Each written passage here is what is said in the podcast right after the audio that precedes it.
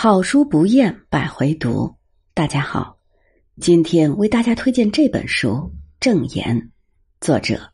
加拿大作家玛格丽特·阿特伍德，播讲美泽美希。本集素材来自豆瓣读书，本节目由手艺人工作室出品。本书被评为二零二零年度深圳读书月十大好书。新浪好书推荐二零二零年度推荐图书，全球超级畅销书《使女的故事》续作。英国每四秒售出一本，全球上市首周五十万册，即告售罄。要想了解本书，需要从作者的上一部书《使女的故事》开始看起。《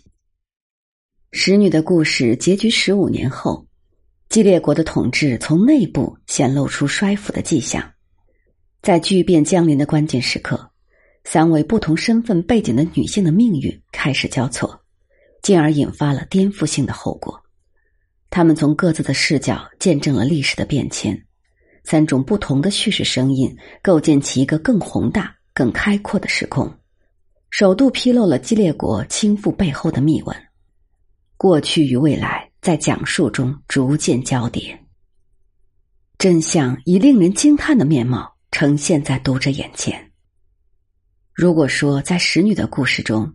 作者想要通过书中女主人公使女奥夫弗雷德的单一视角去描述这个以神权独裁的方式统治国民的激烈国，并以此引出集权统治、反抗以及自由等的命题，那么在本书正言中。作者于作品中赋予了更加宏大、更加开阔、更加全面的内涵和思想。通过三位不同年龄、不同出身背景，甚至各不相同的叙事角度，去讲述这个激烈国的前世今生、兴起衰败的内核原因以及过程。相比较前作《使女的故事》，曲折迂回、极尽压抑的故事氛围，正言的故事情节中的发展推进的更快。留给阅读者内心思考的时间却反而更少。本书成书于《使女的故事》出版后的第十五年，二零一九年，并在当年获得了英国小说界的最高奖项布克奖。这也是八十岁的作者阿特伍德在继二零零零年依靠《芒刺客》之后第二次获得这个文学奖项。同时，作为本书的前作。使女的故事也在二零一七年多次在公开场合表达性别歧视的著名非主流美国总统特朗普任期的第二年，恰逢其时的登陆美国电视剧市场，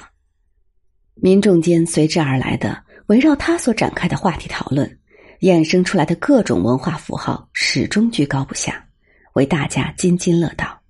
这所有的一切，也让许多读者对正言的出版充满了期待。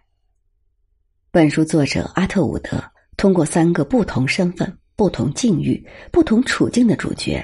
来讲述他们见到的同一个世界：有隐忍老辣的莉迪亚·嬷嬷，有年轻迷茫的女孩艾格尼斯，还有年轻活泼、未曾遭过激烈摧残的黛西。小说正是通过这三个截然不同的观察视角，将曾经隐匿在使女的故事中若隐若现的激烈过。以更加全景的方式加以呈现。小说最后一章采用了和前作类似的收尾方式，用一场名为“激烈史研究专题研讨会”为曾经出现在历史上的激烈国之后的故事如何走向末日画上了一个句号。使女的故事中，我们看到了与现实的某些精神共鸣；正言中，则是照亮了每位读者内心的光，